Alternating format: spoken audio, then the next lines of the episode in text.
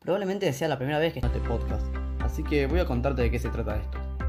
En este podcast, que será tres veces por semana, vamos a estar hablando de la actualidad del mundo, tanto las empresas del momento como las innovaciones tecnológicas que vayan surgiendo. Te invito a seguirme para estar actualizado de todas las noticias. Una vez dicho esto, comencemos con el episodio de hoy.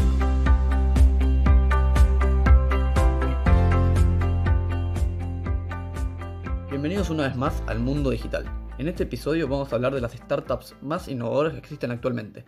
Este es el segundo episodio y vamos a estar hablando de Airbnb. Seguramente conozcan a todas las startups que vienen en los próximos tres lugares, pero espero que se queden y los escuchen, ya que sus inicios los puedan motivar y ayudar en sus propios emprendimientos.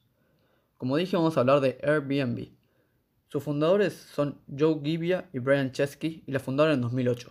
Todo empezó cuando el compañero de cuarto de los fundadores se fue y ellos necesitaban a alguien para que los ayude a pagar la renta del departamento.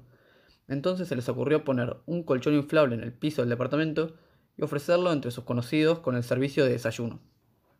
Es por eso que se llama así, Air de Air Bed o colchón inflable y BB o BNB de Bed and Breakfast que significa cama y desayuno.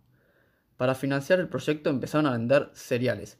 Esto demuestra que no es necesario tener una gran inversión o mucho dinero, ya que ellos, vendiendo cereales en las elecciones con la cara de Obama, lograron financiar la, primera parte del proyecto.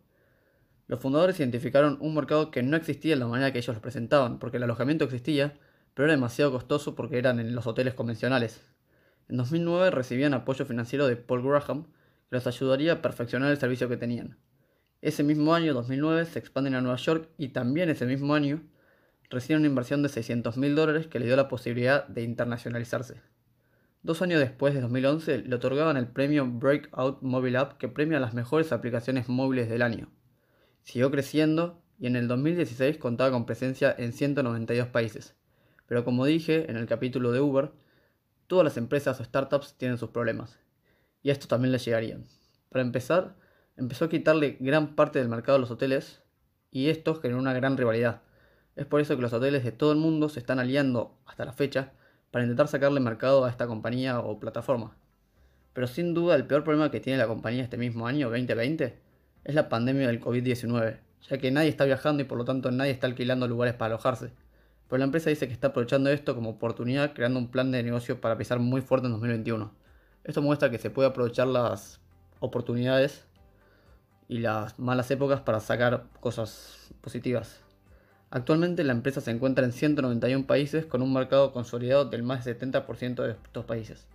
La empresa tiene un valor aproximado de 40 mil millones de dólares y genera alrededor 2.6 mil millones de dólares anuales.